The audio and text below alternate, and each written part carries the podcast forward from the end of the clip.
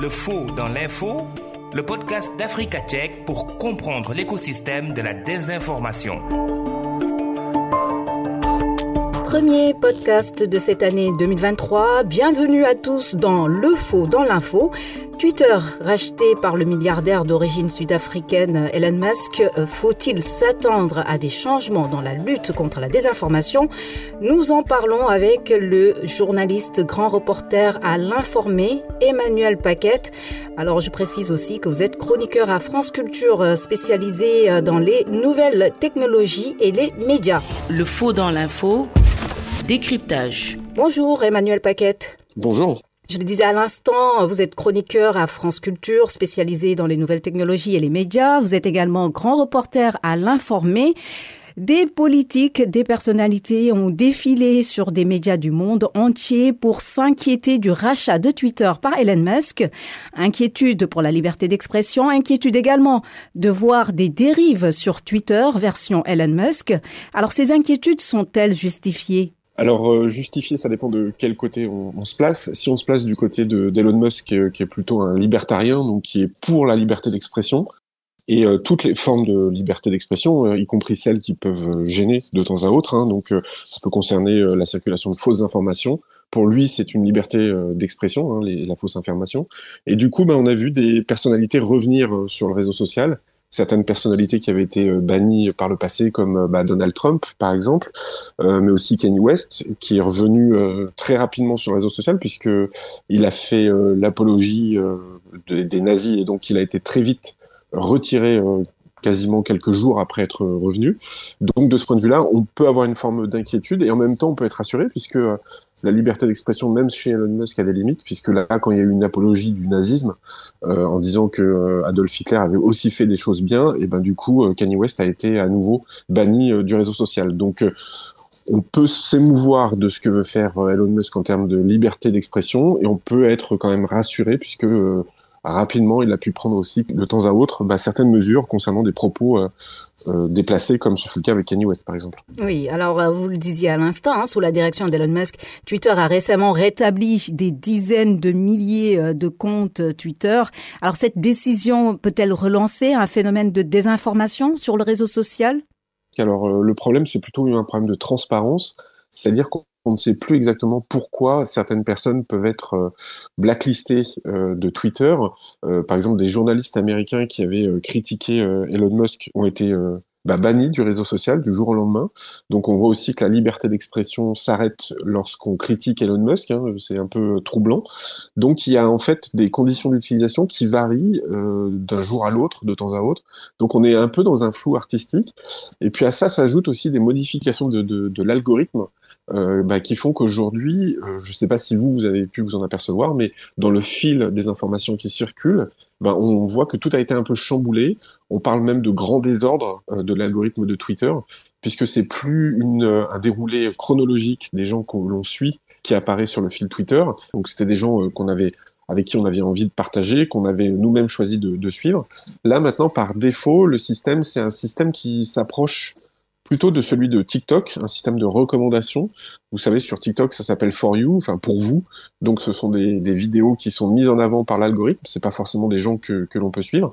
Là, c'est pareil sur Twitter. On voit des personnalités, des recommandations qui nous sont mises en avant sur euh, bah, des personnalités qu'on n'a pas nécessairement envie de suivre ou on n'a pas forcément envie de partager des éléments, et puis ça peut être aussi sur des sujets qu'on n'a pas, sur lesquels on n'a aucun intérêt, et donc ça a fait un peu un grand désordre sur le réseau social, et on est totalement perdu. Alors il y a une possibilité de reprendre la main, il faut rentrer dans les paramètres et euh, enlever ce choix par défaut, hein, et pour revenir à, des recommandations qui soient celles de nos euh, des personnes que l'on suit, mais ça demande un peu de manipulation, et ça, ça a été fait de manière quasiment arbitraire par euh, la nouvelle direction de, de Twitter.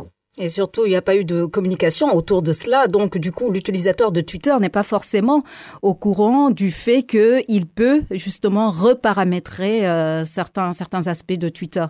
Oui, exactement. Alors, euh, vous voyez que euh, dans votre fil Twitter, si vous voyez la plupart du temps des informations qui vous sont poussées et c'est marqué recommandé par, ça veut dire que vous êtes par défaut dans le système de recommandation de l'algorithme. Et effectivement, il faut faire une modification. Alors Twitter l'a expliqué, mais plutôt en langue anglaise sur le fil américain. Euh, Elon Musk lui-même l'a dit, mais encore faut-il suivre Elon Musk sur Twitter. Donc euh, la communication a été effectivement relativement restreinte, et puis surtout en langue anglaise. Donc euh, si on parle pas anglais, c'est un peu plus compliqué. en fil français, j'ai cru voir aussi sur le compte de Twitter hein, qu'il y avait cette possibilité de d'explication qui avait été donnée aux, aux utilisateurs pour modifier euh, le fil euh, et la façon dont les, les, éléments pouvaient être recommandés. Mais en tout cas, ce qui est certain, c'est que ça crée vraiment beaucoup de déception sur des utilisateurs qui, jusqu'à présent, bah, voulaient suivre certaines personnes et qui aujourd'hui comprennent plus vraiment pourquoi, ne voient plus euh, des personnalités qu'ils aimaient suivre, et en revanche se voient recommander des choses qui n'ont rien à voir. En plus, ça peut aller sur euh, des contenus homosexuels, par exemple, ou des contenus pornographiques. Donc, c'est pas forcément des choses que les gens ont envie de voir par défaut. Elon Musk a précisé que Twitter restait déterminé à empêcher la présence de contenus dangereux sur son site. Alors, selon vous, est-ce que cette affirmation est un engagement ou est-ce juste un coup de com'? Alors non, je pense que c'est un vrai engagement, tout simplement parce que euh, Elon Musk a vu déjà, il s'en est d'ailleurs plein, a vu beaucoup d'annonceurs euh, se retirer de Twitter, et donc le chiffre d'affaires de Twitter est en train de baisser de manière assez forte ces derniers mois. Et le problème, c'est que euh, bah, Elon Musk, pour acheter Twitter, il a dû lui-même s'endetter auprès de banques, et puis il y a des premiers remboursements qui arrivent là au courant du premier trimestre de cette année.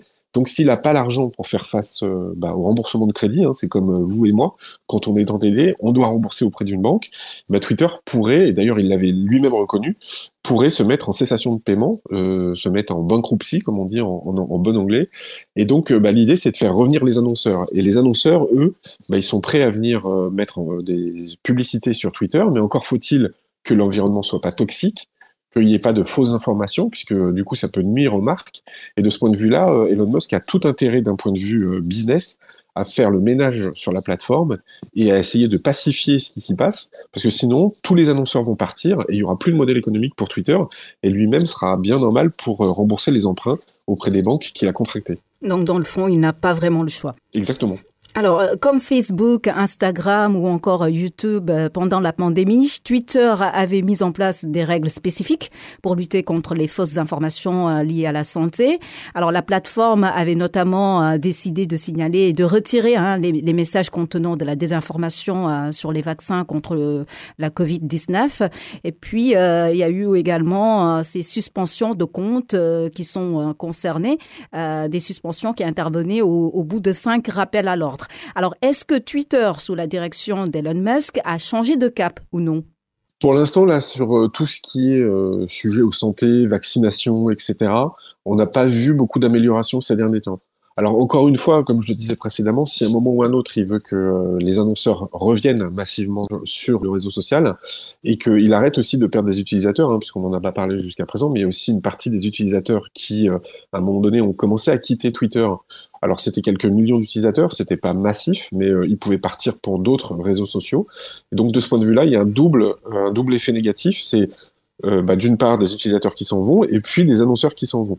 Et donc, encore une fois, Elon Musk est obligé de prendre des mesures, notamment sur tout ce qui est euh, fausses informations autour des sujets liés à la santé, mais ça peut être aussi de tout ce qui est fausses informations autour de, euh, bah, de processus électoraux, euh, puisqu'on a vu des élections dans différents pays encore récemment, notamment au Brésil, où bah, l'interaction des réseaux sociaux peut nuire à la qualité de certains scrutins démocratiques. Donc, il a quand même nécessité de, de, pacifier tout ça, de faire en sorte que euh, bah, des profils qui soient euh, complotistes, des profils qui soient euh, anti-vaccination, alors puissent le faire, puisque lui, il est pour la liberté d'expression, mais sans non plus totalement nuire au business model de, sa plateforme. Alors, comment expliquer le désintérêt euh, que certains utilisateurs ont pour euh, Twitter? Est-ce lié à la peur de la propagation euh, de, de désinformation, de fake news, etc. Ou est-ce lié à d'autres considérations? Bah, il y a plusieurs considérations. La, première, c'est effectivement la lutte contre la, désinformation. Elon Musk l'a dit, l'a rappelé, il, veut continuer à, lutter contre la désinformation, mais pour l'instant, on voit plutôt, euh, on voit plutôt le phénomène inverse, c'est-à-dire que toutes les équipes qui étaient euh, euh, chez Twitter justement pour lutter contre la désinformation, ces équipes ont été virées par Elon Musk. Donc il y a beaucoup moins de monde aujourd'hui pour faire la police sur la plateforme.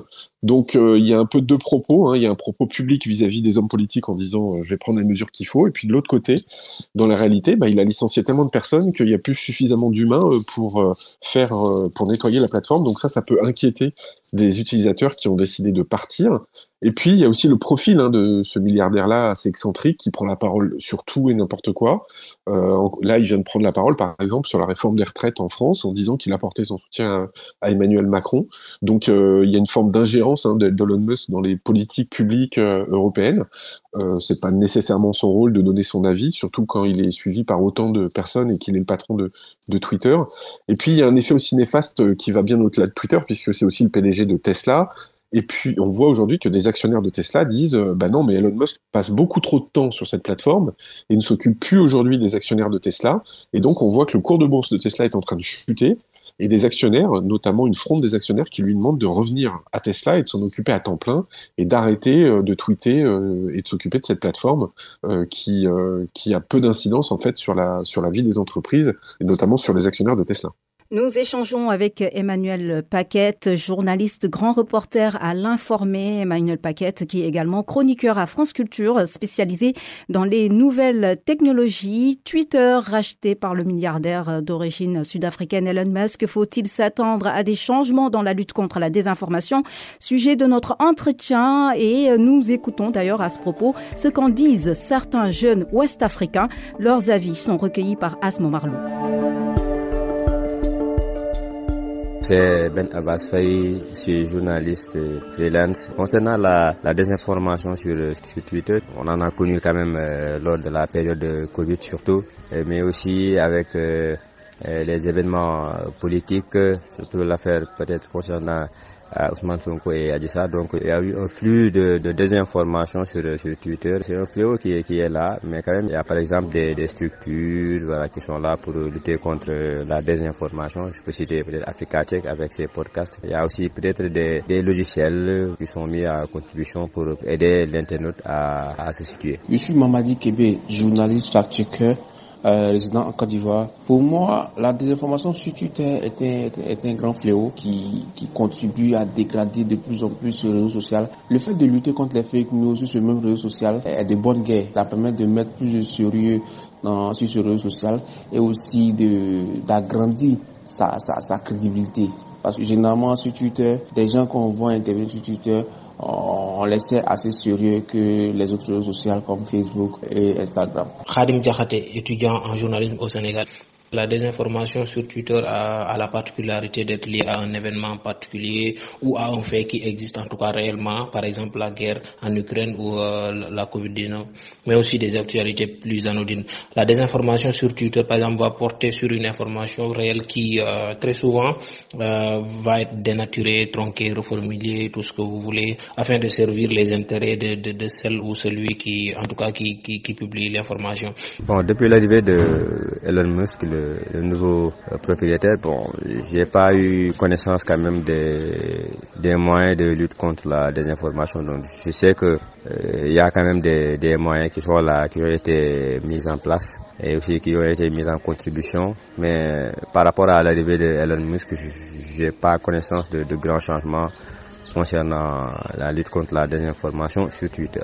Euh, depuis l'arrivée de Elon Musk, j'ai connaissance de, plusieurs changements qu'il veut apporter. Quand je dis ma moins bonne, ça, il y a huit changements qu'il veut, qu'il veut apporter. Euh, entre autres, on devrait payer, je crois, 8 dollars maintenant chaque mois pour les gens qui veulent avoir des comptes certifiés. Mais moi, dans le cadre de ce que je connais sur la, sur la désinformation, il y a quelques points qui m'ont plu en fait lorsqu'il parle de, de supprimer les comptes euh, usurpateurs parce que euh, nous devons savoir que ceux qui usurpent les comptes des gens sont ceux-là même qui pondent beaucoup de fake news sur, le réseau social. Donc je pense que ces, ces mesures sont, sont les bienvenues. Voilà, ça va permettre de lutter de, façon drastique contre les fake news, les théories du complot, etc., etc. Je ne pense pas que l'arrivée de Elon Musk a joué un rôle prépondérant sur euh, la lutte contre la désinformation parce qu'il y a toujours le déploiement massif euh, des nouveaux médias et leur diversité. Euh, nous n'avons jamais été euh, autant informés, en tout cas aujourd'hui, et nous nous n'avons jamais eu accès à, à une telle euh, pluralité de, de, de points de vue. Vous venez d'entendre des réactions de jeunes ouest-africains sur l'arrivée d'Elon Musk à la tête de Twitter et des possibles répercussions sur la lutte contre la désinformation. Merci à Asmomar Lou qui a réalisé euh, ces entretiens avec les différents intervenants. Et nous poursuivons notre euh, discussion avec Emmanuel Paquette, grand reporter à l'informé. Emmanuel Paquette qui est également chroniqueur à France Culture spécialisé euh, dans les nouvelles technologies et les Alors, autre question. Euh, dernièrement, euh, bon, dernièrement, il y a déjà quelques semaines de cela, Elon Musk euh, a dévoilé le fait que maintenant, il est possible d'avoir des comptes certifiés en payant 8 dollars. Est-ce que cela peut contribuer à réduire la propagation des fake news sur Twitter? En fait, on a plutôt vu euh, l'inverse. C'est-à-dire que ce qui est assez drôle, c'est que les premiers jours où Elon Musk a, autorisé euh, certains comptes à être certifiés contre le paiement de 8 dollars, eh ben on a vu plein de faux profils Elon Musk apparaître qui étaient certifiés. Donc euh, c'était des faux profils qui avaient payé. Donc Elon Musk a peu apprécié de voir des clones de lui-même apparaître tout simplement parce qu'ils avaient payé, et donc on pensait que c'était des comptes certifiés. En réalité, euh, Twitter n'avait pas fait d'enquête sur ces comptes, et donc on trouvait euh, une dizaine de, faux comptes. C'était des journalistes américains d'ailleurs, hein, qui s'étaient, euh, entre autres, hein, qui s'étaient amusés à prouver en fait l'inefficacité de, ces badges, en montrant qu'on pouvait se faire passer à peu près pour n'importe qui, puisqu'il n'y avait pas de volonté de contrôle. Donc là encore, il y a un double discours d'Elon Musk. D'un côté, il dit bah, écoutez, ceux qui vont payer, et eh ben, du coup, on aura un compte certifié, on sera sûr que ce sont les bonnes personnes à qui on a affaire. Et dans les faits, assez rapidement, on s'est rendu compte que c'était pas du tout le cas, que euh, Twitter n'avait pas vérifié qui était derrière euh, ces comptes euh, certifiés qui avaient payé. Donc, bah, c'était plutôt l'inverse en fait. Ça, ça créait plutôt du désordre que, que de l'ordre. Et puis surtout, c'était pour lui un moyen de récupérer un peu d'argent, puisque, comme je vous le disais précédemment, il est extrêmement endetté hein, avec euh, le rachat de Twitter, il doit rembourser les banques. Donc de diversifier un petit peu les sources de revenus, surtout après le départ de grands annonceurs. L'idée, c'était de faire participer euh, financièrement certains euh, certaines personnes, certaines entités, des sociétés pour payer et pour faire rentrer de l'argent autrement que par les revenus publicitaires. Bon, pour l'instant, c'est plutôt un échec. On voit pas euh, des millions de personnes payées pour avoir euh, pour avoir ce badge. Et puis euh, l'autre problème que ça a créé, c'est que Elon Musk a dit que ceux qui payaient ça serait ceux qui seraient les plus recommandés par l'algorithme. Et donc ça, ça crée un, phénomène euh, antidémocratique, c'est-à-dire que ceux qui payent ont plus de voix que ceux qui ne payent pas. Et c'est pas le but de Twitter. Twitter, c'était une plateforme où tout le monde était plus ou moins égaux, donc on pouvait tous donner notre avis et tout le monde pouvait techniquement le voir, même si après l'algorithme faisait euh, afficher plus ou moins euh, ce, type d'informations. Là, en l'occurrence, c'est ceux qui payent qui vont être le plus vus. Donc, ça, ça rompt une forme de principe d'égalité. Et ça, c'est pas très bon pour un réseau social. Lutter contre les fake news pourrait aider, en tout cas, euh, Twitter à améliorer son image de marque. Alors, qu'est-ce qu'il aurait fallu mettre en place pour protéger les utilisateurs de la désinformation sur Twitter? Alors c'est compliqué parce que déjà, euh, qu'est-ce que veut dire désinformation? Euh, Nous-mêmes, les journalistes, de temps en temps, on peut se tromper, on peut faire des erreurs, on peut euh, rédiger des articles qui, en fait, alors on essaie de le faire le moins possible, en tout cas quand on est sérieux, mais ça peut nous arriver. Donc, est-ce que ça devient une désinformation? La notion de désinformation, ça veut dire que c'est une fausse information que la personne qui le véhicule sait pertinemment que c'est une fausse information, mais le fait pour bah, des, buts ou des objectifs euh, inavoués. Donc euh, ça peut être, euh, comme vous le disiez précédemment, au niveau de la santé pour empêcher les gens d'aller se faire vacciner. Mais on a vu aussi très récemment des, ingérences, notamment, vous avez dû voir hein, ces, petits dessins animés qui circulent sur Twitter. Moi j'en ai vu plusieurs qui concernent notamment la France et la participation de la France dans plusieurs pays africains dans la lutte antiterroriste. Et donc c'était des dessins animés dans lesquels les Français l'armée française était représentée par exemple en zombies qui attaquaient les populations africaines ou en rats euh, qui allaient manger dans les plats directement d'Africains. Et là-dessus, en fait, les Africains appelaient en fait des, mercenaires de Wagner, donc euh, l'armée russe, pour chasser, alors soit le rat en l'occurrence euh, dans un des dessins animés, ou dans l'autre pour chasser les zombies de l'armée française hors des frontières de certains pays. Donc là, on pense euh, par exemple au Mali, au Burkina Faso. Donc on voit aussi que ça sert d'ingérence. Alors est-ce que c'est de la désinformation? Euh, Ça, en fait, Twitter peut pas enlever ce genre de, de, mm. bande dessinée. Euh, et donc elle continue de circuler. Et du coup, la France se dit qu'eux eux-mêmes doivent faire des équivalents pour essayer de rééquilibrer un peu ce type d'information et d'ingérence et d'influence qui sont faits par des pays. Donc il y a certes la désinformation qui est un premier pan important, mais il y a un deuxième pan qui est euh, l'influence, l'influence de certains pays dans d'autres pays, donc euh, influence chinoise, influence russe, influence française également, influence américaine. Et ça, ça passe par les réseaux sociaux pour essayer euh, d'influencer les populations, que ça soit en Afrique, mais ça peut aussi arriver en Europe et dans d'autres pays du monde. Comme quoi, en fait, c'est très difficile, en tout cas pour Twitter, euh, de réfléchir euh, à un système qui pourrait euh, justement protéger les utilisateurs contre tout ce qui est fake news, désinformation, mésinformation, etc.